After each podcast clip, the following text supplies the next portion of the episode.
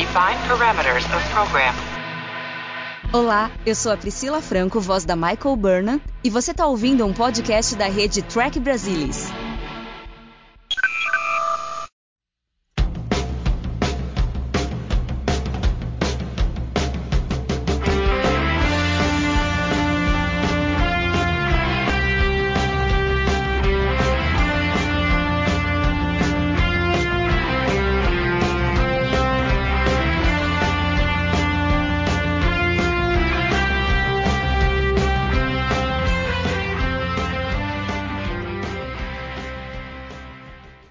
Olá, sejam muito bem-vindos ao Balde do Odo, o podcast da rede do Trek Brasilis para falar sobre Star Trek Deep Space Nine, a melhor série de Jornada nas Estrelas. E hoje nós vamos falar sobre o oitavo episódio da terceira temporada, Meridian. E estão aqui comigo Fernando Odo Rodrigues. Olá, Fer, seja bem-vindo. Fala, galera! Só vou falar duas palavras: Jeffrey Combs. E Luiz Castanheira, que a gente sabe, assim, de longa data, que adora esse episódio. É, eu sou fã do Meridian, para não dizer o contrário. A gente chega lá. Bom, o, é... o Castanha é tão fã do Meridian quanto aquela foto dele adorando a maquete da Voyager, né? Uhum, Aquilo é. ali é histórico. É, é. Bom, eu até comentei no nosso chat particular hoje de tarde que eu assisti o episódio, fazia década que eu não assistia, não lembrava, e a princípio eu não achei tão ruim assim. Falei, pô, mas não é tão ruim. O episódio começa, tudo tem um desenvolvimento aí, pô, legal essa história A, os caras desaparecem, aparecem, não sei o que e tal. Mas aí a hora que até mandei uma mensagem falando, ó, oh, gente, até que não é tão ruim assim, hein? Mas aí você começa a pensar, escrever aqui os pontos, ler review. Aí você fala, meu, é meio complicadinho, né? Eu acho que tem uma outra coisa que se salva, que dá pra gente falar bem do episódio, mas no geral eu acho que assim é uma grande oportunidade perdida, né?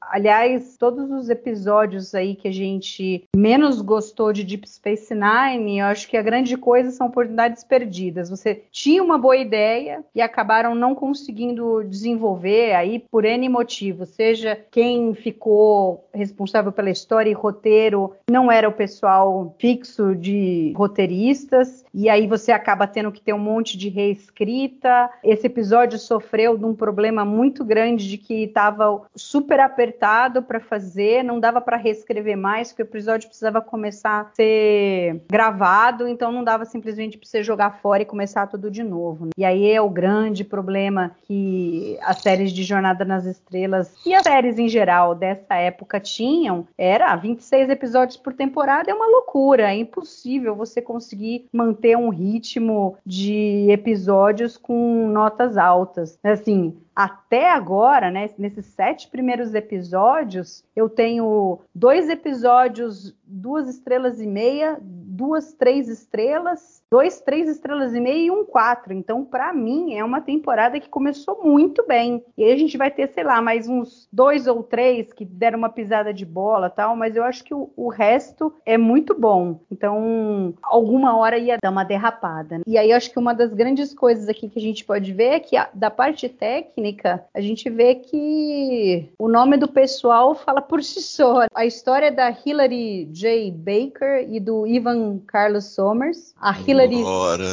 É, ela escreveu a história é, do Battle Lines é dela, inclusive o roteiro do, do Battle Lines é do Ivan Carlos Sommer. Ela ainda fez Rules of Acquisition e Explorers, a história. E o Ivan Carlos Sommer é é o roteirista de Melora, escritor e roteirista de Melora. Então a gente sabe que, tirando Explorers, os outros são mais ou menos. Né? E o roteiro é do Mark Garrett O'Connell, de Second Sight, e eu acho que esse episódio aqui tem muita coisa que não deu certo em Second Sight, a gente acaba vendo aqui, mas depois ele acerta em For the Cause e Mourns for More, não me lembro muito bem do episódio assim, as histórias, a sensação que eu tinha dele. Né? Mas vamos ver. Aí a gente tem, vou falar aqui, a gente tem duas histórias, né? A história A, que é a história de Meridian, no planeta, em que a Defiant foi para o quadrante Gama passear e descobre de repente um planeta que aparece do nada e que ele tinha ficado 60 anos sem aparecer porque ele se desloca entre duas dimensões. E aí o pessoal se conhece, a Dax acaba meio que se apaixonando por um cara de lá e a história se desenrola ali. E a história B, que é assim bem típico de Deep Space Nine, da gente ter uma história principal e uma história meio de lado ali acontecendo, que às vezes muitas vezes é até melhor do que a história A. Essa tem alguma coisinha boa, mas também tem alguns problemas. Que envolve a Kira, o Odo, o Quark e o Tyron, que é um alienígena da semana e que nada mais, nada menos é feito pelo Jeffrey Combs na sua estreia em Star Trek. Muito Jeffrey bem. Combs! É, nem ele salvou, mas você vê que o, o cara é bom, porque o, o personagem é bem irritante, assim. e, e ele faz bem o personagem. A história é que não é 100% boa. Mas vamos ver. Vamos começar por essa história B? Melhor, acho. de falar da história A. Então diga aí, Castanha. O que, que você acha dessa história B? Tem de ponto positivo aí, se tem, e, e o que, que a gente tem. É, vamos falar primeiro sobre os pontos positivos, vai? É, uma história assim, bem básica, bem unidimensional.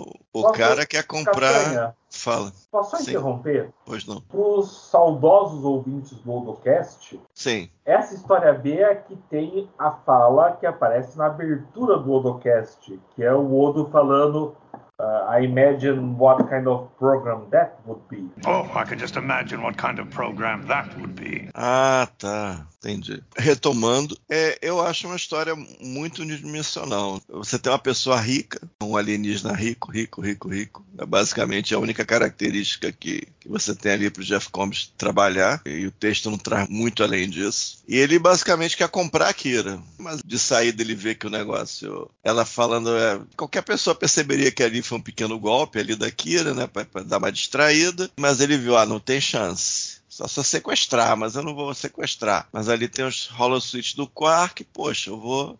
Ele me descola uma Kira holográfica, eu vou de boa. Então é basicamente essa história. O cara quer encher o, o Quark de dinheiro para ter a Kira holográfica. O Quark vai tentar cumprir esse, esse acordo e no final a Kira e o Odo dão uma sacaneada no Quark e no personagem do Jeff Combs. É basicamente isso. Eu acho muito básico. Acho muito, muito básico. Entendeu? O, a punchline, a reviravolta final é dizer que eu gosto. Eu gosto sim. Eu gosto do absurdo do negócio. Tipo, eles colocaram a, a loucura ali no 11. Como é que é? Coloca no 11, eu vou sacanear. Tá, acho que eu imagino que da primeira vez que eu vi, eu devo ter dado alguma risadinha, mas de modo geral é muito unidimensional, não tem uma falinha do riquinho pra dar uma humanizada entre aspas no cara. A tentativa do cara é frontal, frontal na Kira, frontal no Quark pra ter o programa, entendeu? Mas eu achei que, na realidade, a história do programa, a ideia veio do Quark. Porque, a não ser que o, o Tyron tivesse tentando jogar um verde para colher maduro ali. Porque É, ele, ele fala que queria ele uma tá solução, triste né? e tal, que não tava conseguindo o que queria, e no fim o Quark é que fala para ele: olha, eu acho que eu. Se posso tivesse um sex conseguir um bot, ele aqui, topava. hein? Se tivesse Então, um a- sex a bot ideia- da Kira, ele levava. A ideia do programa foi do Tyron. O, o Quark que leu nas entrelinhas da conversa e propôs. Tudo bem, tudo Uhum. bem. É, É, é. Aí você tem a cena que o Odo fica sem graça. Eu fiquei pensando na hora, não sei se é muito nitpick da minha parte. Ele fala que ele tentou se alimentar quando ele passou a ser capaz de, de assumir a forma hu- humanoide. Só que ele falou que não tinha papilas gustativas ou algo assim e não conseguia sentir o gosto. Eu fiquei pensando, então, mas ele, ele, ele não tem papila gustativa, mas ele sente o toque da Kira de maneira de dar arrepiozinho, de ou não dá pra interpretar dessa maneira. Papila Não. gustativa é uma coisa. Não tem nada a ver. outra. São coisas diferentes na Então ele sente sente ali e provavelmente sente como um humano se sentiria. É parecido. Não digo como humano, mas, maneira. mas assim, ele, você vê que ele não é um cara é, dado que abraça todo mundo, que tem contato físico com as pessoas. E acho que mais do que qualquer coisa é o fato dela ter colocado a mão nele. É mais tá, então ele tem essa sensibilidade. Do que, do que, a sensação, talvez, entendeu? É, porque gosto é uma coisa. Quando eu fiquei assistindo o episódio, eu fiquei pensando lá na frente, três temporadas à frente, parte do que a gente gosta de beijar em alguém é cheiro, é sabor. O, o Odo não tem nenhum dos dois. A gente já sabe que ele não tem cheiro. Aí eu fiquei pensando, ok, qual é a graça para ele? Não tem olfato, você quer dizer? Olfato, isso. Não tem olfato, tá. Qual é a graça para ele? Ele tá fazendo algo que agrada a Kira. Hum. Essa é a graça para ele. É. Faz sentido. É que a gente nunca foi esses detalhes, né? Hum. Se ele chega na hora do beijo, ele dá um shape shift na boca para fazer é, mas ele já gostosinha, num... né? Ele já tava num nível. Não, Essa intimidade ele... a gente nunca viu. Ô, ô, Castanha, aí é na hora do sexo. Shape shift gostosinho é na hora do sexo. na hora do sexo, ele dá um shape shift diferente. Tá, tudo bem. Não, mas é que a gente tem que pensar que ele já estava num nível lá em His Way em que ele já tinha experimentado muita coisa. Porque lembra que a estudadora falar, entender uma coisa é ser uma coisa tal. Então ele ficava tentando experimentar formas e tal e ver o, o, o prazer de você tá, ser uma pedra, ser não sei o quê. Então eu acho que ao longo do tempo ele foi sendo capaz de aproveitar mais da esse forma tipo humanoide, de coisa. Né? É, e aí, junto tá. com o que o Fernando falou, que é perfeito, é que para ele o, o, saber que a Kira estava se sentindo bem era mais importante do que ele poderia estar tá sentindo, né? Tá, então, então tá legal. Então, então eu acho que o fato da, da Kira colocar a mão na um mão dele... sentiria, né? Exatamente a mesma coisa. Dá para pensar nos mesmos termos. É, e essa Não é algo... É, ou romantizado ou antropomorfizado demais. É, tá, tá razoável. É, basicamente a trama eu vi isso. Sim, não vi muita coisa, não. Eu gosto dessa cena da, da Kira fingindo que o Odo é o namorado dela, tal. Eu sempre gostei dessa cena, mas fico pensando no Odo, né? Porque ela é super inocente, né? Ela não tem a mínima noção. Ela demora muito tempo para descobrir que o Odo gosta dela. Então, ela faz essas coisas e, e, e não tem noção do que, que ele tá sentindo ali do lado. Mas eu gosto dessa cena. Diga, Fer. É uma cena típica de mulheres num bar quando vê um cara chato. Sim. Você até fala que você é lésbica para fazer o cara ir embora. Hum? E não é que a Kira não saiba. Eu acho que assim, ela tem o Odo como um amigo. E naquele momento ela pediu a ajuda dele para se livrar de uma situação. E sabia que ele poderia atender o que ela estava pedindo, como ele atendeu, entendeu? E, claro, para o Odo isso significa um monte de outra coisa, como a gente viu ele olhando as mãos dele depois, porque a Kira ficou de mão dada com ele o tempo todo, chamando ele de Sweetheart. Mas é uma situação, acho que muita mulher já passou. You left Quarks last night just when I was about to buy everyone another round. I was devastated that you didn't say goodbye. We were having such a pleasant conversation. As I recall, you were the one doing all the talking. Well, in that case, you have me at a disadvantage. You know all about me, and I know next to nothing about you. Ah, uh, perhaps I should be going. Oh, no, stay. Uh, this is Tehran. Uh, business associate of Quark's.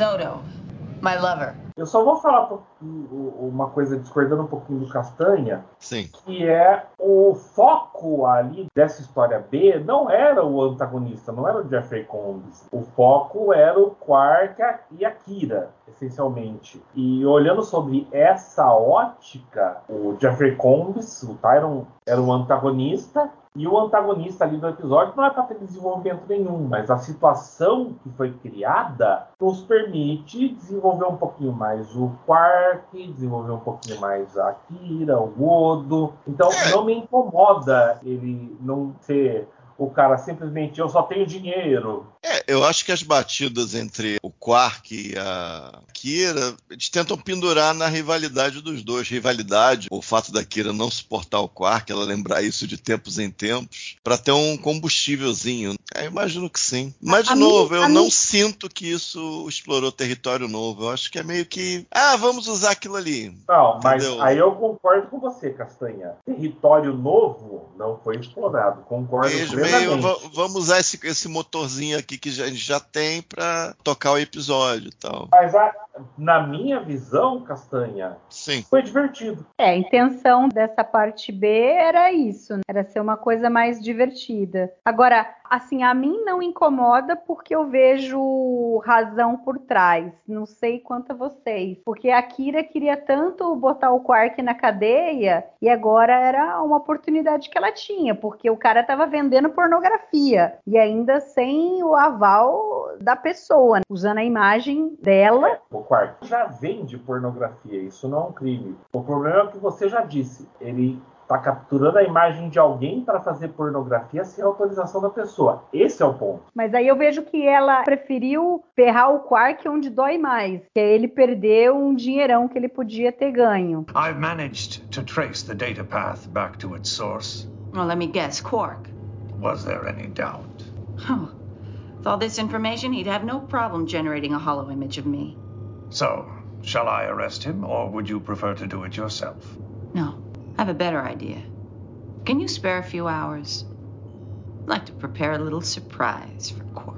Mas assim, não sei se incomoda vocês, porque a gente. É, obviamente que isso que o Quark faz não chega nem perto, por exemplo, do que ele fez lá em Invasive Procedures, em que ele deixa o trio entrar lá e a Jadzia quase morre. Rouba o Dax e tal. Aqui é algo menor, vamos dizer assim. Mas é, é aquela coisa: o Quark vai fazendo coisa e nada acontece, nada acontece, nada acontece. É. Aqui, eventualmente, eles teriam a chance de, sei lá, prender o Quark, mas ele ia ficar preso quanto tempo? Significava? esse crime é, ali, né? É, aí que tá.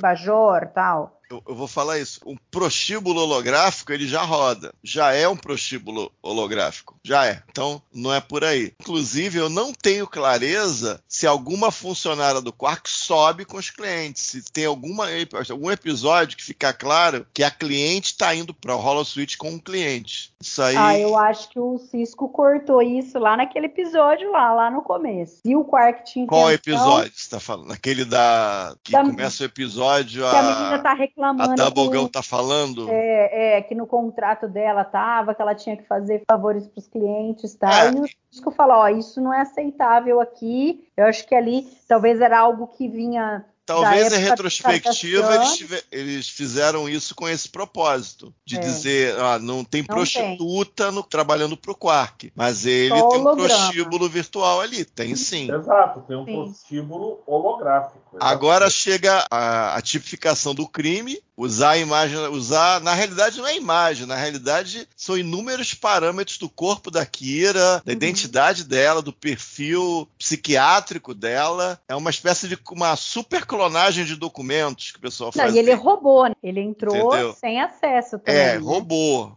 roubou. Então, roubo dos dados e uso dos dados. É. Eu não sei quanto de cadeia ele levaria, porque não está claro nesse mundo uhum. qual crime é esse, entendeu? Então, poderia ser um crime, poderia ser uma contravenção, poderia ser uma fiança, entendeu? Mas é curioso, assim, eu acho que vale a pena comentar isso que você falou, assim. Ela preferiu, ao invés de processar o Quark, tudo ali na mão, ela tinha todas as evidências, era processo ganho, não tinha como negar. Ela tinha a arma fumegante. Ela preferiu fazer isso, ou não fazer isso, pelo menos que a gente não viu ela fazer isso, uhum. e dar uma sacaneada no Quark. É, é, é eu uma, acho que é uma coisa um pouco bobinha. Uma vingança, mas... uma vingança poética aqui. Né? Quis dar uma sacaneada no Quark. E aí traz uma coisa que eu acho muito engraçada, porque o Tyron ameaça o Quark dizendo que ele vai voltar para arruiná-lo. Fala Aí eu não sei é, como, não sei quando, mas eu vou arruinar você. E aí o Tyron não volta, mas o Jeffrey Combs volta, volta. com o Brunt FCA para azucrinar a vida do Quark. Então, ele é, volta é nessa temporada mesmo, não é? Ixi, Acho não lembro é... de cabeça agora. Tô desconfiado que é nessa temporada mesmo. A gente chega lá, a gente chega lá. Mas eu percebi sim, isso eu percebi. Uhum, é, isso é engraçado. não tem nada a ver com o esse personagem, personagem, é, com esse personagem. Eu acho que ele faz o que dá ali, não sei, ele faz aquelas Jeffrey Combsices que são legais e forma de respirar, é, muito elaborada a forma de respirar. Eu acho bem, eu, eu acho, acho legal, mas acho que o personagem é um pouco inglório né, ah, dessa sim, vez. Sim, é, esse é. Os outros, principalmente o Aeon, vai ser fantástico. O Brunt, Eu ele acho... entra no Family Business, que é o 23 episódio dessa temporada. Acho que a gente tá evitando tocar na ferida. Ferida? Vai, vai lá. Qual é a ferida? A história é A, ué. Ah, ah sim, não, não, vamos chegar a gente vai chegar lá. A gente só é, tava... é, eu não sei se a Mariana estava aguardando para falar no final, mas o pessoal, alguém, eu, na época eu tive essa curiosidade. Eu, eu vim a, a saber depois. É, na cena, digamos, do payoff da brincadeira da, daquele do Rodo com o Quark, é uma dublê de corpo, não é a Nana e puseram a cabeça do Quark lá no corpo dessa dublê de corpo. Aparentemente a Nana Visitor ia ficar ali, aquela camisola, seja lá o que era aquilo, e tinha que colocar uma peça, alguma coisa de isopor na cabeça. Aí parece que ela se sentiu super mal e ela falou: Ó, oh, não dá não. Aí entrou essa outra pessoa para fazer a parte do dublê não. de corpo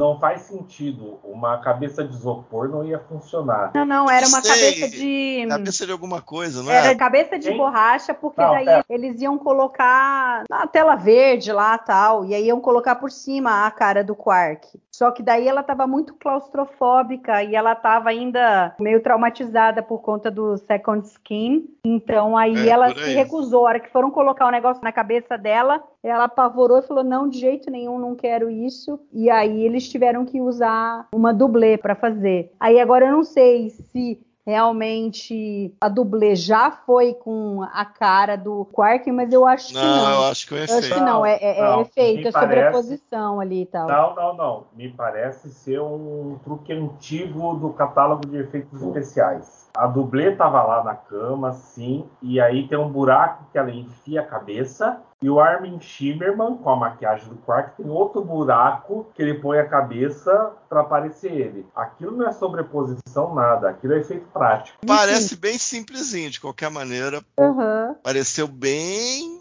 bem nas coxas. É, né? de qualquer forma ela tinha que usar uma cabeça de borracha para ter uma referência da posição e tal, para que a cabeça do Quark, é, era via blue screen mesmo, para fazer a inserção da cabeça do Quark via blue screen. É bem feio. É o que tá aqui no Companion. Então, foi isso. Mas muito bem, então vamos para a história A. Ela é, ela é baseada numa peça chamada Brigadum. Brigadum, isso mesmo. E teve um filme também, e aí até compararam que quiseram fazer a Terry Farrell fazer o papel do Gene Kelly, mas que não deu muito certo aí não. O que vocês acham? Brigadum, se eu não me engano, eles dormiam, né? eles acordavam de tempos em tempos. É, no Brigadum era um dia a cada 100 anos que a eles vilazinha acordavam. lá na Escócia, nas montanhas escocesas, sei lá, uma coisa assim, aparecia. E aí, pelo menos no filme que eu li aqui rapidinho, a história, o personagem do Gene Kelly, ele aparece e conhece lá uma, uma moça e, e, acaba se apaixonando. Quer dizer, eles ficavam um dia, ele se apaixonou num, num dia é, por ela, mas ele tinha todo, digamos assim, uma história por trás de um namoro, um, um casamento que não estava dando certo ele já tinha se apaixonado pela vila, pelo local. Então, meio que, vamos dizer assim, que ele tinha um motivo pareceu mais assim, mais motivado para que o, o, romance fizesse sentido. Eu acho um conceito de ficção científica interessante. Um planeta que a X tempos vai para outra dimensão. Eu entendo a Dax se apaixonar e tomar essa decisão, porque a Dax é jovem. Eu já fui jovem muito tempo atrás. Entendo ela tomar essa decisão. O problema todo para mim é eles falam no episódio que quem está lá são descendentes de uma exploração científica que caiu ali milênio atrás. Mil anos atrás. Eles voltam à vida e tem uma nave ali esperando. Que tal todo mundo sair dali e procurar hum. suas origens? É, eu pra mim, esse é o grande problema do episódio. Entendeu? A hum. parte do amor da Jadizia com o cara lá que eu não lembro o nome. É o Deral. Pra mim é o de menos. Eu consigo me identificar com isso. O problema é, não é só isso. O Deral, por uma parte do episódio, decide ir embora. O que, que, impede os outros 29 de ir embora? É, eles ignoraram isso daí. Não foi sequer discutido. Tipo assim, ó, não pode, porque senão vai morrer todo mundo. É, eu acho que diferente de Paradise, em que eles estavam lá, caíram lá naquele planeta, tal, estavam tudo ferrado lá, uma vida super dura. Eu acho que desses aqui em Meridian, não era uma vida ruim para eles. Eu acho que eles achavam interessante, eles gostavam do fato de viver nessa outra dimensão, não era uma existência corpórea. Isso não, não é nunca, nunca passou a ser uma coisa ruim, entendeu? Não, eu concordo com você, Mari. Eu acho que é uma coisa. Tem uma dica no episódio, que é quando. Como é o nome do cara mesmo, Mari? The Raw. The Raw. Fala pra Jadzia que ela vai experimentar algo que é, é inexplicável, é fantástico. Is there anything I need to do to prepare? Not that I can think of. What if I just hold on to you? After all, we're not going to be together again like this for a long time, and I was just getting used to this. We'll still be together, Jadzia. Oh, no way you can't even imagine. É o único momento no episódio uhum. que fala algo desse tipo. Mas não há essa discussão. Sim, sim. E, e, vamos só conversar aqui que o planeta aparece, eles já contatam a Defiant e eles já estão prontos para a primeira refeição. Uh, quem é que pegou todas as frutas e as comidas para eles comerem se eles estavam há 60 anos? Eu reparei isso também, achei. Não, achei mas porque dá. É, sei lá, eu acho que, tipo, o planeta aparece do mesmo jeito que estava. E aí eles ficaram lá 12, 13 dias, eles deixam tudo arrumadinho, aí eles passam 60 anos nessa outra dimensão, quando eles voltam, tá ali tudo do mesmo jeito, entendeu? Eu, eu concordaria com você, mas no episódio é mostrado que, olha, a gente acabou de ter a last meal, né, a última refeição, uhum. e já está na hora, já está quase na hora da gente ir. Uhum. Quem é que preparou a first meal da próxima vez? Ah, quando eles chegaram, porque a gente não sabe quanto tempo levou para o Cisco e companhia descerem. Eu, isso daí não me incomoda tanto do que você estava falando, Fer. Uma coisa que incomoda é a gente fala, beleza, que eles não tinham problema com a existência deles nessa outra dimensão, mas eles tinham um problema de sobrevivência a, a longo prazo, porque Sim. cada vez eles estavam ficando menos tempo no planeta, ou seja, eles não conseguiam mais ter filho. Então, não. eles saírem não. dali significava eles poderem continuar a existência deles, senão eles Deixa... iam ficar Deixa... 100% nessa dimensão. Ia chegar uma hora que eles não iam mais voltar. Mas, Mari, duas coisas. Primeiro, excelente motivo para vamos embora daqui. Isso, exatamente, exatamente. E o segundo ponto é: você está grávida, você vai ficar nesse mundo de consciência pura. Como é que é? Ah, isso. Vai ter duas consciências? É, sei lá, né? O bebê ali e tal. Mas eu acho que isso é o de menos. Eu acho que é a decisão ali que talvez tivesse que ter sido abordada e que não foi, infelizmente. Porque daí eu acho que seria muito mais interessante eles discutindo ficar ou não ficar, resolver ficar porque eles gostam dessa vida, a expectativa de repente de que daqui 60 anos de novo a federação conseguiu ajeitar lá os negócios e aí eles não vão mais voltar e vão poder ficar ali em Meridian. Essa parte ali é, é, é a tecnobaboseira que foi jogada no episódio e que, sei lá, por falta de qualidade de escrita, de tempo, acabaram não tocando nesses assuntos. É, porque se eles sabem que eles vão eventualmente ser extintos, eles estão quase cometendo suicídio e não considera isso. Tem uma nave ali, tem espaço. Por que, uhum. que eles, ninguém fala nada? Estão basicamente cometendo suicídio. Não, suicídio não, porque eles vão continuar existindo naquele outro plano de existência. Não, mas na realidade não é nem geracionalmente, porque, porque eles têm o cuidado de dizer que o tempo não. que eles não envelhecem. Uhum. É, eles iam ficar então, para sempre, cada um ia ficar para sempre do jeito que era. Então, à medida que o tempo. Eventualmente eles iam ser destruídos, que o cara descreve que o tempo deles no plano ali do Cisco e companhia está diminuindo. Então, eventualmente, eles vão deixar de existir. Mas não fica claro, essa é outra coisa, não fica clara a escala de tempo. Se isso vai uhum. acontecer daqui a milhares de anos ou vai acontecer daqui a 600 Bom, anos. Bom, graças às ações da Define da Jadzia, do Cisco, a próxima vez que eles voltarem daqui a 60 anos, eles vão ter 30 dias. Não, 30 anos. Dias. Não, eu achava que era 30 anos. Eles não entendi ficar 30 anos. anos. É. Entendi anos. Então eu tô errado. Eu entendi dias, mas eu aparentemente tô errado. Não, não, eu, eu, entendi 30 anos, mas aí teria que dar uma olhada aqui de novo. Tenho mas... quase certeza que são anos. É, o que eu não entendi também, então eles sentem a passagem de tempo quando eles estão no modo não corpóreo? Sim, eles vivem eles aquilo ali. Vivem, vivem. E quando, quando eles voltam é que eles estão no mesmo ponto ali. É. Agora, o quanto.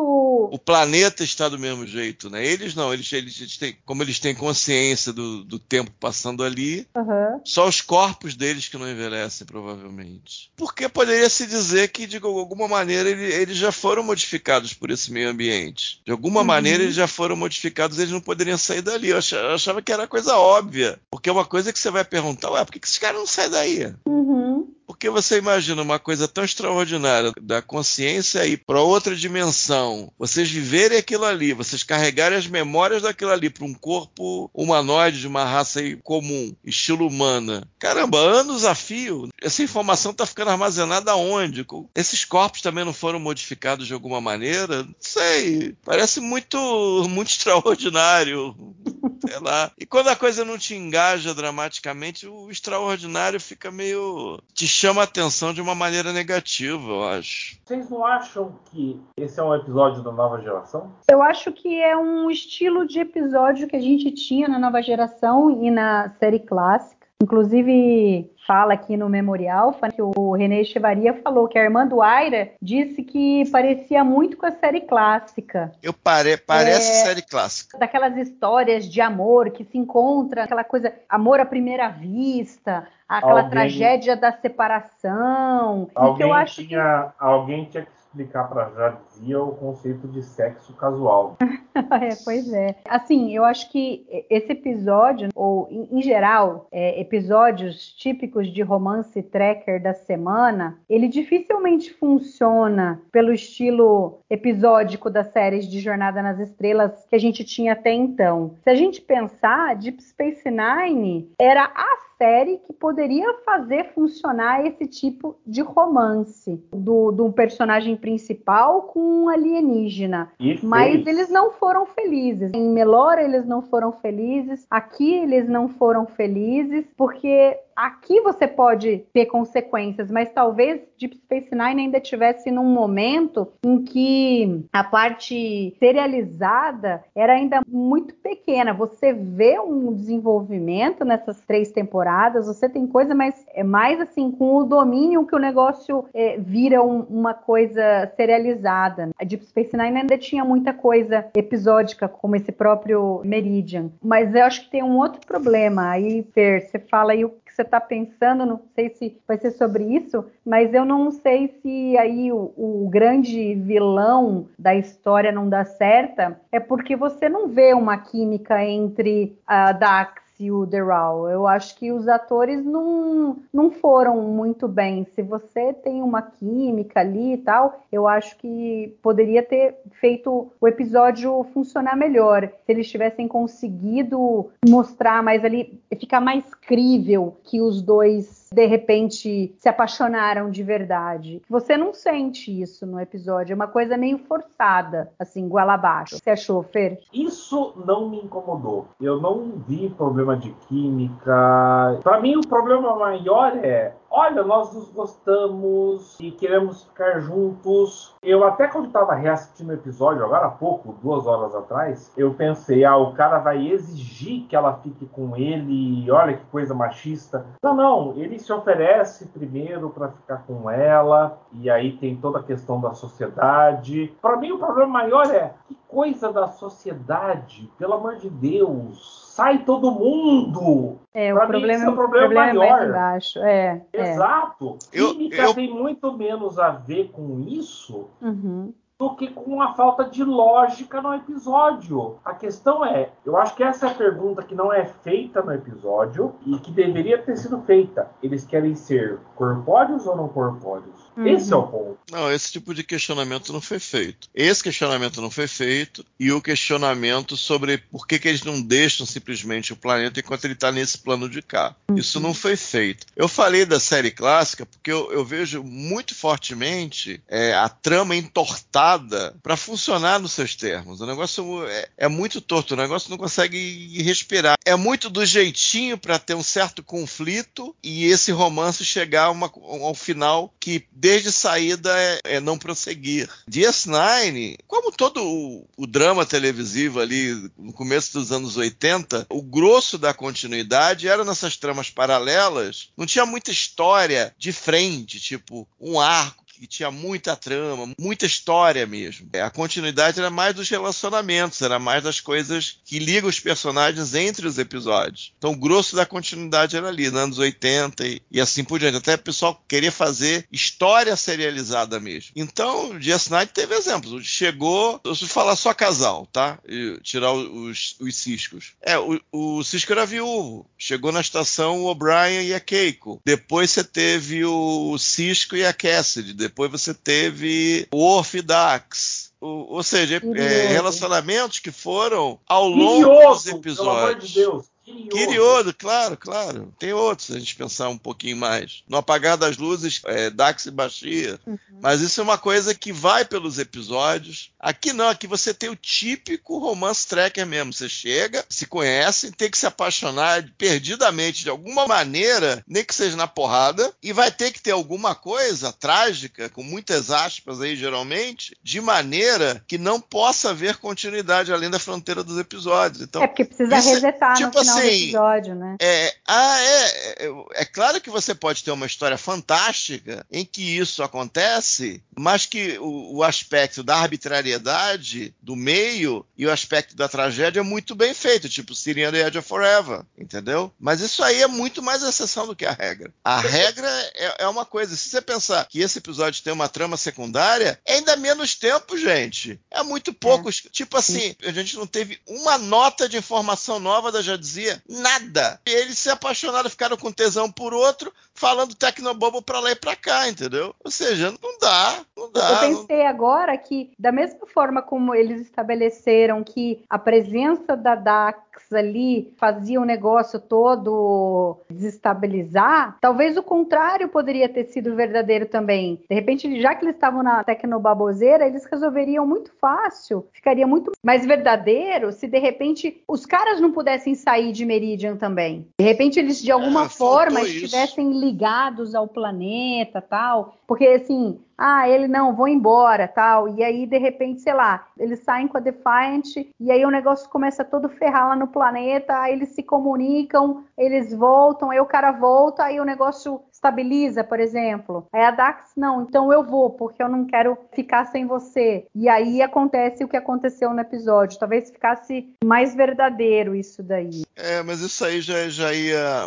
É, é, é muito estourar tempo, a né? minutagem. É, né? é. Aí não podia ter a história B. Teria que ser só é. é carregado nessa história não, A. Eu acho, eu acho que é questão de priorizar o que você quer mostrar no episódio. Sim, sim. E eu acho que assim, eu, eu vi muitas críticas do tipo, ah, como que a Dax resolveu ficar. É, eu vejo os outros personagens. Na realidade, eu consigo ver muito mais ela ficando do que qualquer outro personagem. Embora também não tenha sido falado absolutamente nada sobre isso, mas o fato da Jadzia, Dax, a Jadzia como hospedeira não, mas o Dax sim, ele já viveu trocentas vidas, ele está acostumado, e aí isso passa, obviamente, essa sensação para o hospedeiro de que as pessoas vão passar pela sua vida, você vai ter amigos ali que vão morrer, que vão embora, e você vai continuar. Então, a Jadzia escolher ficar ali, passar 60 anos, é algo que ela iria viver mais para frente, isso inevitavelmente. Mesmo que ela morresse e aí outro hospedeiro viesse, o Dax continuaria. Então, eu acho que ela seria muito mais capaz de entender isso daí do que qualquer outra pessoa. Então, eu, eu vejo que a escolha da personagem faz mais sentido do que qualquer outro, que teria muito mais a perder, talvez. O que vocês acham? É, eu acho que a coisa da parte não corpórea tinha que ser melhor vendida. Eu acho que podia ser vendida como um atrativo para já dizer ficar ali.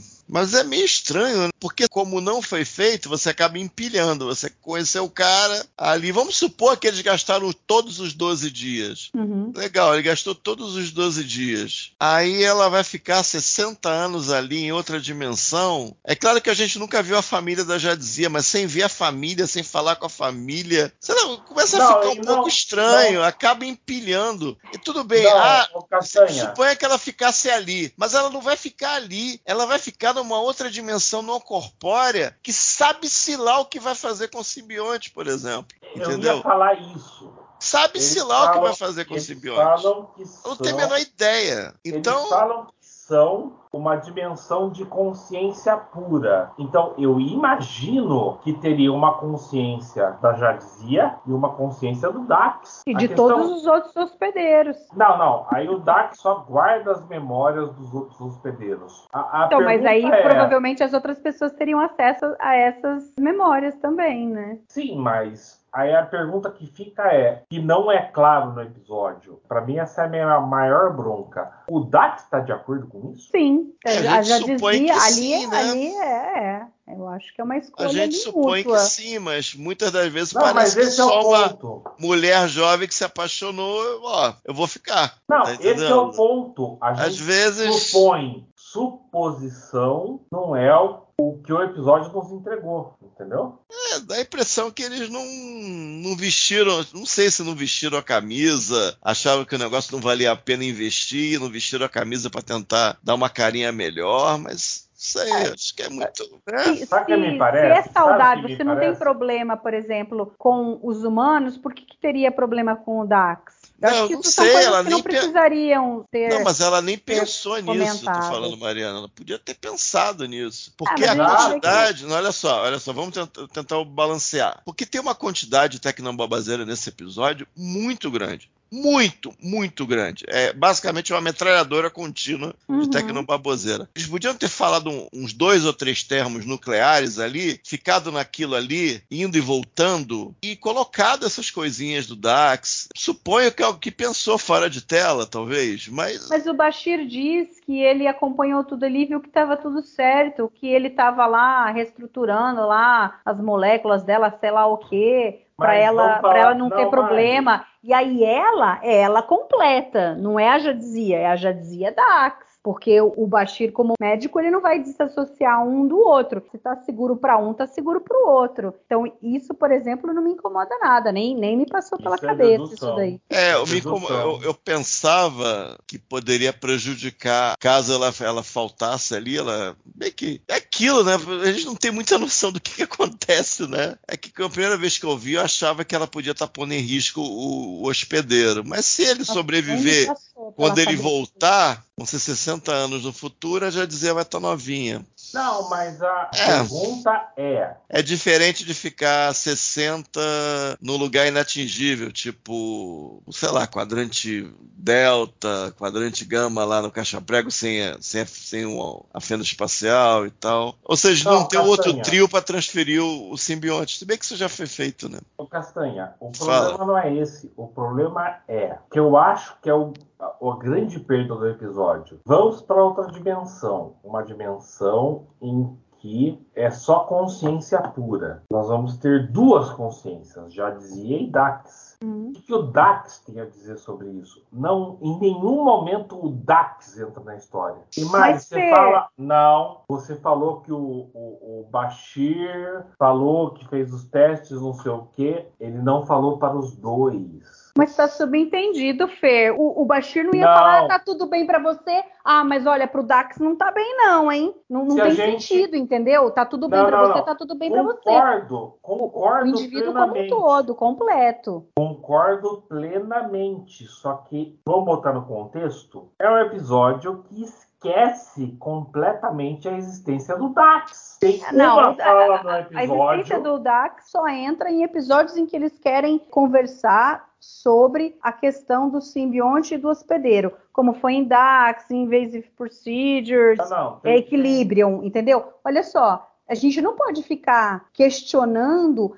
cada ação da Jadzia. Ah, isso daí é Jadzia ou é o Dax? Entendeu? Não, Eu acho que está é subentendido é que tudo que ela faz é de comum acordo entre os dois. Se ela fez de um jeito, foi porque seja ela que queria fazer daquele jeito e o Dax concordou, ou o Dax queria fazer daquele jeito e ela concordou, entendeu? Se a gente quer fazer um episódio sobre a dinâmica da consciência Dax versus é, já dizia, é uma coisa. Mas a gente não pode fazer isso em todo episódio, ficar questionando, pô, mas ela fez não. isso por quê? Porque ela queria ou porque o Dax queria? Senão fica insuportável. Então, eu acho que ali, se ela Mari. disse que ela queria ficar, era uma coisa ali de comum acordo dos dois. Não. Senão porque... seria um outro episódio, entendeu? Não, porque se a gente assistir Deep Space Nine inteira, o hospedeiro é a força motriz. Entendeu? Isso, e aí o Dax, ele vive dessa forma. Cada hospedeiro vai ser de uma forma e a vida dele vai ser muito baseada em função daquele hospedeiro que ele tem. Por isso, o cuidado lá que eles tinham em escolher a pessoa, entendeu? E aí, obviamente, que o hospedeiro, a partir do momento em que ele se junta com um simbionte, ele tem ali a experiência e uh, as motivações de vida, as coisas de todos os hospedeiros que vieram antes. Aquilo tudo ali junta. Porque se a gente pensar que a gente viu em equilíbrio, aparentemente eu diria que o simbionte é meio que vou, vou fazer uma coisa, é um HD limpo, entendeu? Porque eles ali meio que se comunicam ali com os raios ali, com as energias tal. É uma coisa meio assim, é uma vida que começou ali. A gente não sabe se ele tinha alguma memória genética para trás ou não. Mas vamos dizer que ele, que ele é um HD limpo. A partir do momento que ele tem um hospedeiro, ele passa a viver através desse hospedeiro, e aí todas as coisas que esse hospedeiro viveu dão uma forma para ele. A hora que ele muda de hospedeiro, ele vai juntar aquele hospedeiro anterior com o próximo, e assim por diante. Não, então é, é, uma coisa que é junta ali. Não, não era o objetivo do episódio a discussão interna entre a Jadzia e o Dax quem vai ficar, quem quer, quem não quer, entendeu? Diferente, por exemplo, que a gente tem Essa, em Stargate. Em Stargate é o... você tinha lá os Tok'ra, que tinham o hospedeiro e tinha o, o, o Tok'ra. E aí você, oh. na série, né, em Stargate, você via mais um pouco, ah, não, essa é a minha opinião, essa é a opinião dele, mas eu concordo tal. Aqui nunca foi o objetivo de Jornada nas Estrelas aqui com os trios, algo desse tipo, a não ser em situações específicas. Ô Mari, mas esse era o momento de ser. Esse é o meu ponto. Ah, mas era o momento de ser um monte de coisa desse episódio, se a gente for ver, entendeu? Peraí, é, só para ver se eu entendi o que o Fernando quer falar. Então você acha que eles fazem um combo ali. O verme lá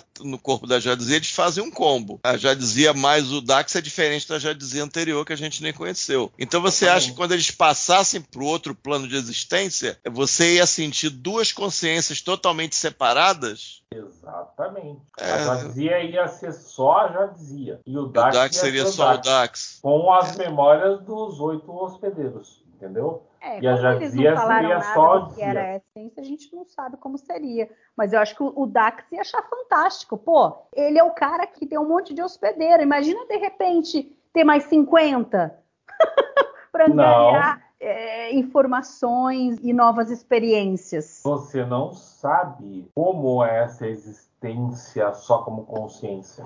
Sabemos. O episódio é... não fala. A gente não sabe se é, não, se é falei, O episódio não fala um monte de coisa. Pode ser ou não. Não, concordo. Acho que a gente está tentando preencher lacunas. Porque eu acho Exatamente. que. No balde do Odo hoje, vamos Não. falar de encher o balde. É, porque, como é que eu vou colocar? A impressão que eu tenho é da jovem já dizia, sem Dax, se apaixonou e meio que sem pensar muito vai ficar no negócio não corpóreo, daqui a 60 anos vai reaparecer e segue o baile. Mas é eu, eu acho que a já dizia Dax teria que ter uma motivação extra para fazer isso, eu acho. Não, não. Eu não Castanha. acho impossível que ela fizesse. Não, Castanha. Digamos assim. Mas eu acho que tinha que ter mais alguma coisa. Castanha. Ah. Vamos lá. O hospedeiro segue sua vida. A gente viu até agora dos trios, o hospedeiro segue a vida e a única diferença dele de qualquer outro é que ele tem as memórias de todos os outros hospedeiros, certo?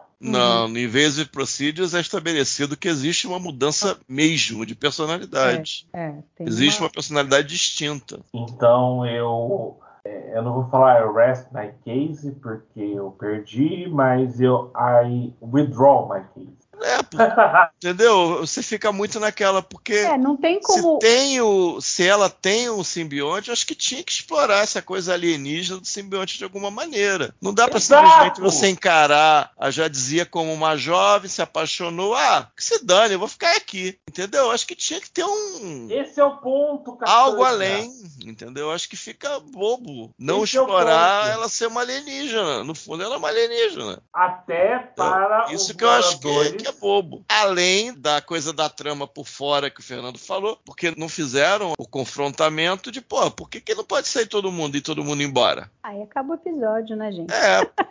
em cinco minutos. É, mas é. é. aquilo. Às vezes é uma coisa tão clamorosa que. É, mas pô, não, não né? é à toa que o Aira disse que não estava bom. idiota, é o, Ronald Demur disse que não estava bom, entendeu? Eles compreenderam que erraram aí. Não dava mais tempo de reescrever. Eles estavam vendo que o negócio não estava bom, mas o episódio precisava ser filmado. Não tinha como colocar outro no lugar. Então como faltou Aira, um pouco aí. Como o Aira disse recentemente, nós sabemos quando nós fizemos merda. Vocês podem ter certeza nós sabemos quando nós fizemos Esse foi um dos é. momentos. É. E, e, às vezes, quando você está no olho do furacão ali, você acha que está tudo bem. Ou você sabe que não está exatamente tudo bem, mas você acha que o negócio pode dar certo. E aí, quando você vê o produto final, você fala, putz marcamos aqui, para não dizer outra coisa. Não, não é nem eu acho que pode dar certo. É, eu tenho que entregar uma quantidade de episódios por ano, uhum. né, por temporada. Esse aqui, putz, deu merda, mas não tem tempo de fazer nada para corrigir. Toca o barco. Uhum.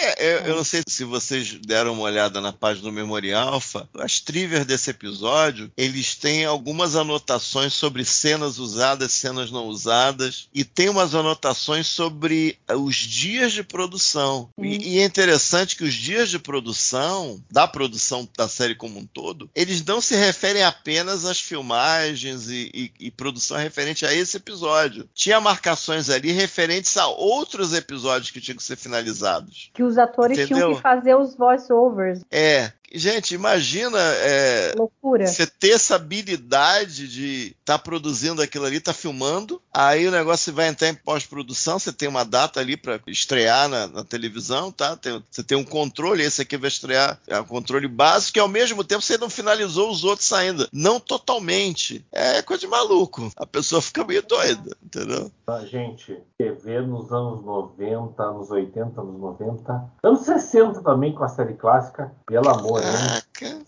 Olha só, eles filmaram, o grosso foi de 21 de setembro a 30 de setembro de 94. Aí eles ainda filmaram em 20 de outubro uma segunda unidade na Holo Suite. O episódio foi ao ar em 14 de novembro, um é. mês e meio depois que filmou. Imagina você editar, fazer todas as, as, coisas que às vezes tem que colocar de som. E o Aira falando que ele está há 18 meses tentando lançar uma série e não consegue. 18 meses. Olha a diferença do mundo que a gente está hoje. É, e parece que vai sair agora. O verão aí, verão, outono, acho que vai sair agora a série. E tem mais uma coisinha que eu acho que. Não sei se vocês acham que depõe contra o episódio. Ah, tem mais uma coisa. Mas é a volta ao quadrante gama, desde The Search. Quer dizer, o Dominion fala para eles que não era para eles entrarem Isso era no outra quadrante coisa. gama. Tem duas coisas então. E, Não, e aí não, não, eles não. vão para o quadrante gama, entendeu? Fazer exploração. Eu entendo, a federação é, é, quer assumir o risco de que ela pode ir para o quadrante gama, evitar o domínio e continuar com a sua diretriz de conhecer novos mundos, explorar novas, novas coisas e tal, entendeu? Mas assim, putz, Isso- eles vão para o quadrante gama, não falam do domínio, não é um episódio sobre isso, tá tudo bem, é, não Ah, vão eles cruzar falam, com nenhum mas- gen radar. Não, eles falam, ah, a gente não cruzou com nenhum gen radar, tal, não sei o quê. Não quiseram falar, por exemplo, ah, eles podiam ir com o- a camuflagem, mas a camuflagem nunca foi falada, né? Depois ela vai começar a ser usada, tal, por necessidade.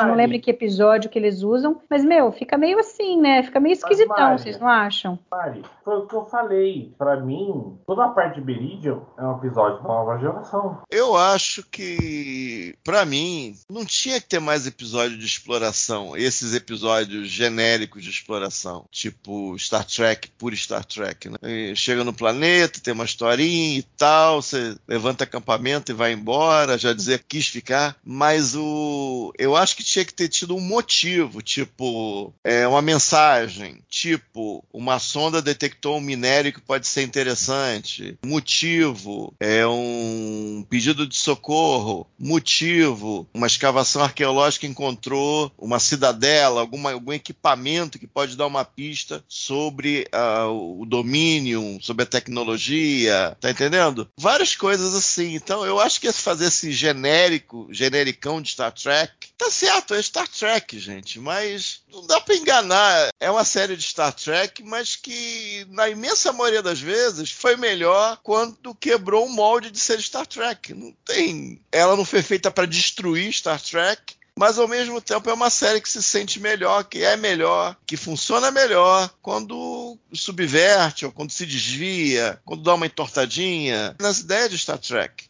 quando examina de um outro ponto de vista. Então, eu, é realmente. Tipo assim, se o episódio tivesse sido legal a partir daí, até. Ah, legal, foi legal o episódio. Isso aí até esqueci. Mas eu fiquei pensando assim, é, eu acho que tinha que ter um gancho ali. Eu acho que eles não deveriam estar no quadrante gama de bobeira, assim, fazendo exploração e achando o planeta Brigadum, sabe? Daqui a pouco vão achar o planeta o quê? O planeta Xanadu, o planeta Embalo de Sábado à Noite, o planeta. Xanadu, Aquele do John Travolta, Grease, planeta. Grease. Sabe?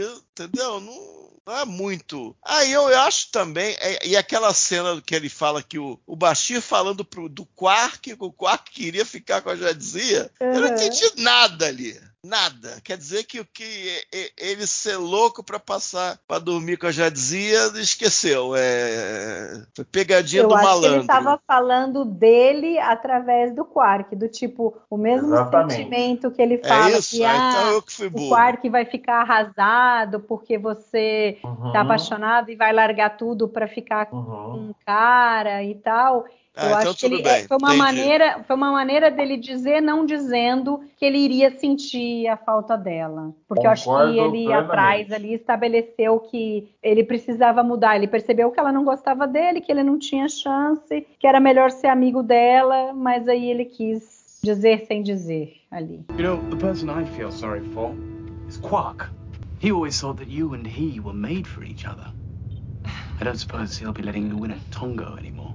Ah, tudo bem. E a, a gente não comentou muito, né? Mas eu até acabei, Fala. quando eu falei lá do, do roteiro, da história, acabei nem falando. O Castanha já comentou, né? Mas ele foi dirigido pelo Jonathan Frakes, que anteriormente tinha dirigido o The Search Parte 2 e que depois vai dirigir ainda o Past Tense Parte 2 dessa temporada. É que uma coisa que eu achei legal que às vezes a gente não percebe, não tem noção, mas uma parte foi filmada num jardim mesmo, naquela cena Eu lá da, da árvore Não, foi. da- foi das sim. flores, isso foi filmado fora, mas em compensação, por exemplo, a cena do, do primeiro almoço deles tal foi filmada em estúdio. E eu acho parece. muito incrível como eles fazem, porque para mim parece que eles estão ao ar livre mesmo. Não consigo ver muita diferença, não, mas eu não, não fico reparando nessas coisas técnicas. Não, né? mas o, mas o jardim, inclusive, tem, tem uma tomada que é longe e dá para ver o espelho d'água ali. ali hum. 99% de chance daquilo ali ser real. Eles não tinham é, dinheiro para fazer foram, aquilo é. naquela época. Então, Sim, sim. Não tinha não, efeitos visuais. Foi, então ali. Foi fora mesmo, foi em locação. Entendeu? A árvorezinha, imagino que também, que era um pedaço do gramado, acho que a árvore era, era uma árvore realmente. Eu acho que eles puseram alguma, eu acho que eles puseram alguma coisa nos galhos para facilitar para eles subirem. É. é. pareceu mesmo, tipo uma, e... uma escadinha entre aspas, né? E aqui entre nós, eles subiram o quê? Dois metros, três metros? O que, que é, a dizia? A câmera tá bem, mas uma coisa a legal, a câmera tá bem alta. A câmera tá Não, bem, a câmera tá, mas quando eles descem, eles descem tipo três galhos. E aí você pensa, a Jandira tava com medo disso? É, achei também. Ah, quem tem medo de altura tem medo de altura, não importa se é um achei metro, meio broxante, mas. Não, não, não, não, não. Eu tenho medo de altura e eu achei broxante. Ah, eu acho que depende da sensação é, da eu, eu ali. Qual é o medo dela? O medo dela é não estar tá com o seu pé no chão, entendeu? É não ter o controle de onde você tá. Aí não dá para saber. Tem gente que tem medo e tem medo, não sobe nem Não, o meu medo é tipo assim, aquelas passarelas bem altas, assim, com. Uhum metálicas, que elas balançam um pouco, principalmente aquelas que não estão em, em, tão bom estado de conservação, eu tenho um pouco de medo sim, não vou negar não. Mas, Pô, a mas aí árvore... com, com estado de conservação não muito bom, acho que ninguém devia ter, né? é, porque estrutura metálica é alta, assim, por cima de uma via, é bem alto. Aí eu fiquei meio, pô, já dizia, né? Sei eu. Eu não Sim. preciso estar tá com medo de uma plataforma muito alta, balançando, tá? Se eu subir no telhado de uma casa, eu já fico com medo. Mas não, mas só se você chega perto do, da borda. Não, castanha não. Ah, é? Tá. Porque você pensa que você pode rolar e cair. É, você perdeu a sua segurança, você não tem mais o controle. Né? Exatamente. Então tá. ali, mesmo mas, que seja algo não muito alto. Mas, mas, mas, mas, eu já subi em mangueira na altura que eles subiram. Eu não tive medo. Ah, mas aí a vontade de comer manga era maior, não era não? É, é, não, quando eu subi não tinha manga. Entendi. Mas, mas você tem razão. Aí é, é fobia e fobia é, é, de cada um, né? É, não é tem lógica também. Ali. A gente está é, falando aqui que broxou, mas Uhum. É, do tipo, Fobia que, não tem lógica. Alguém que, que, vive, vive no espaço, ter medo de altura é meio esquisito, né? É porque tem treinamento. Pensar, né? É, isso que eu tô falando. É fobia é um negócio meio arbitrário, às vezes é, é. Não, é esquisito. Ela, tá, ela, ela, está no Mas que teve treino antigrave, teve essas uhum. coisas, teve. Então, Mas Soma ela... e divide por dois isso aí, como é que fica? Ela trabalha no espaço, mas tem um chão embaixo do pé dela, entendeu? É, mas ela não vai EVA, pô? É. Nem todo mundo vai EVA. Pô, já dizia nunca, nunca botou um traje? Acho que nunca botou, né? Ah, já dizia, acho que não. É, nessa época aí não era muito comum, né? Pelo menos Deep Space Nine não, não lembro deles colocando traje. É... Eu lembro em Pocknor pouquíssimos. Eu lembro, é. eu tô lembrando de Pocknor, não sei se teve outros. Foram pouquíssimos. Que é, que é mais na frente da série. É, foi depois do First Contact. Provavelmente eles reciclaram algumas coisas. Exatamente. Usaram o orçamento do filme. É. Depois ali da. É, em Pocknor é quinta temporada. Faz sentido. Eu não tô lembrando se na sexta e na sétima também tem. Eu não lembro também deles. Mas de qualquer maneira vive no espaço. Será que tem uma lógica aí na, na coisa ilógica? I don't know. Per, tem mais alguma coisa que você quer comentar sobre Meridian? Não. E você, Castanha? Eu não sei, eu não sei. A direção do Jonathan Frakes eu achei só ok. Achei episódio um pouco ingrato em termos de material. Talvez uma das poucas coisas que eu achei interessante foi aquela Holocan. Ele teve a ideia de, de fazer um pouquinho dentro da Holocan, um pouquinho fora, acompanhar a Kira dentro e fora. Eu achei legalzinho. A cena do susto no final eu achei que foi de legal, começar pela perna. Achei óbvio, mas achei legalzinho. E aqueles véus, né? As cortinas que ele vai abrindo ali para dar aquele clima todo. Isso aí eu achei esquisito. Naquela parte que tinha externa, aquele deve ser um parque, eu achei que o Jonathan Frakes fez um esforçozinho ali para mostrar que de fato estava em, em locação e as partes não em locação acho que não comprometeram. Apesar da gente, no fundo, a gente achar um pouco michuruca. A gente não vê grandes tecnologias, não sei exatamente como é que eles sobrevivem ali, mas deve sobreviver de algum jeito, né? Mas eu acho que aqui o episódio não, adianta reclamar dessas coisas porque eu não terei nada de volta. Então, acho que foi isso. Bem, então vamos lá. Fer, qual que é a sua nota para Meridian? Uma estrela. Uma? É, eu posso fazer a nota tra transiente? Tipo assim, eu dou uma nota para esse, dou uma nota para Fascinante, depois eu posso trocar se eu quiser? Pode, claro. Eu quero dar um para um e zero para o outro. Só que eu quero ter certeza. Eu não revi. Você pode dar meio para um e meio para o outro. Cara, mas eu não gosto muito do meio. Entendi. Então, provisoriamente é um. Se eu chegar no Fascination e achar que ele é o pior, fica zero no Fascination. Uhum. Se eu achar que esse é pior, fica zero esse. Aí a gente vê.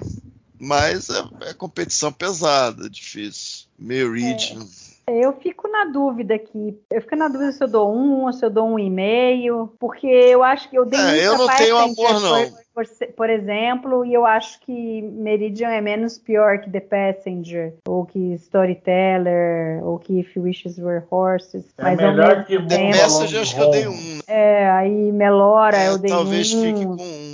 Second Não, Melora, eu, eu, eu, amo Melora, dei zero mesmo. Tenho um amor muito profundo pelo Melora. É, Melora foi zero, Melora foi zero. O Passenger. É, eu vou... é, o Passenger, se você levar a sério a questão do Quark, realmente tem que dar menos um, eu acho. É tipo, se levar em questão o, o Quark e aquela voz amalucada do Bashir sendo Ventica, Deus uhum. do céu, aquilo ali é menos um, menos dois, se pensar muito. Uhum, é, é, colossal aquele episódio no sentido negativo. É. é. eu acho que um provisório a gente vê no Fascination se é, dá ou se não dá. Eu acho que um e meio é muito e um é pouco, mas eu vou fechar então com uma estrela também. Eu acho que a história B tem coisas interessantes que a gente falou aqui. E gozado, do que a gente falou da história A, ela é ruim, mas é porque, infelizmente, eles deixaram de colocar algumas coisas, poucas coisas que eles tivessem talvez colocado, não teria ficado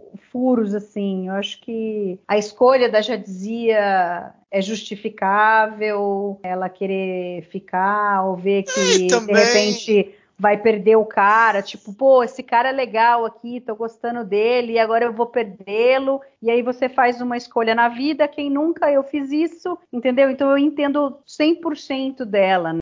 Então eu, eu acho que. Quando você disse que esse episódio não era tão ruim, eu pensei exatamente nisso. Eu fiz isso. É, então, eu fiz isso, entendeu? Então, para mim, é muito justificável. A gente pode até falar, ah, não, mas será que ela seria a personagem melhor para isso? Eu acho que sim, exatamente pelo fato dela ter o Dax, o estilo de vida dos trios com o hospedeiro e o simbionte. Eu acho que era a pessoa que mais estaria apta a fazer uma coisa dessa e ficar 60 anos ali numa existência diferente, tal, né? Cientista. Então, eu acho que isso é bem justificável. As outras coisas é que são um problema. O negócio da tecnobaboseira exagerada, que acaba muita coisa parecendo os queijos, né, emmental, cheio de furo e tal, que acabam prejudicando. E a parte do romance em si não ser uh, tão bom, se fosse melhor,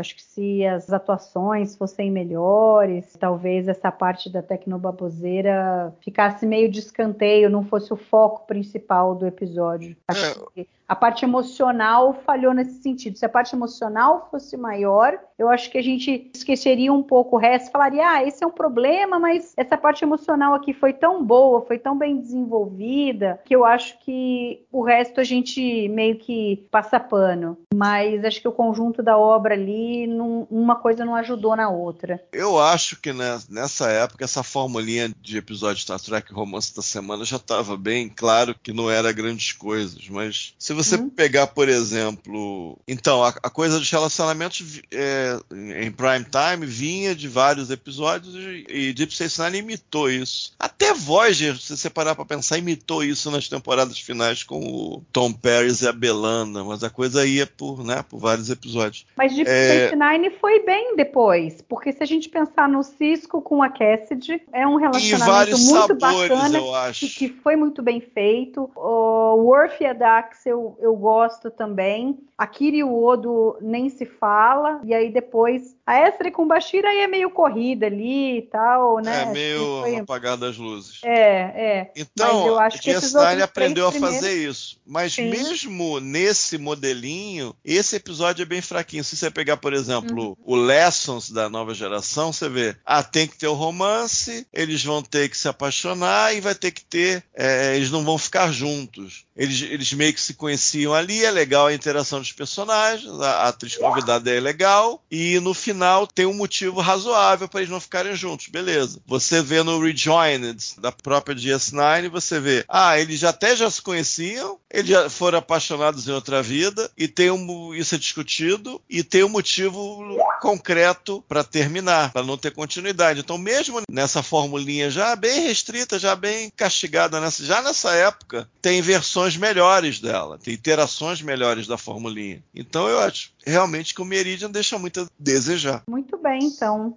É, vou agradecer aqui, Castanha e Fer, pelo bate-papo. No fim, eu achei que a gente fosse falar pouco, que esse episódio não fosse ter muita coisa para falar, mas para variar, a gente consegue ter um, uma discussão assim muito bacana sobre Deep Space Nine, independente do episódio que seja. Boa noite. Boa noite a todos, amiguinhos. Valeu! Muita Meridian para vocês. E queria agradecer você também que ficou nos escutando. Muito obrigada pela audiência. Não deixe de comentar lá na página do TB ou então lá no YouTube, comenta, deixa o seu like, se inscreva no canal que isso ajuda bastante a gente. Se você quiser, clica lá no sininho porque daí você fica sabendo quando que o balde do Odo vai estar subindo. Então, valeu, pessoal. Até daqui 15 dias. Bye bye.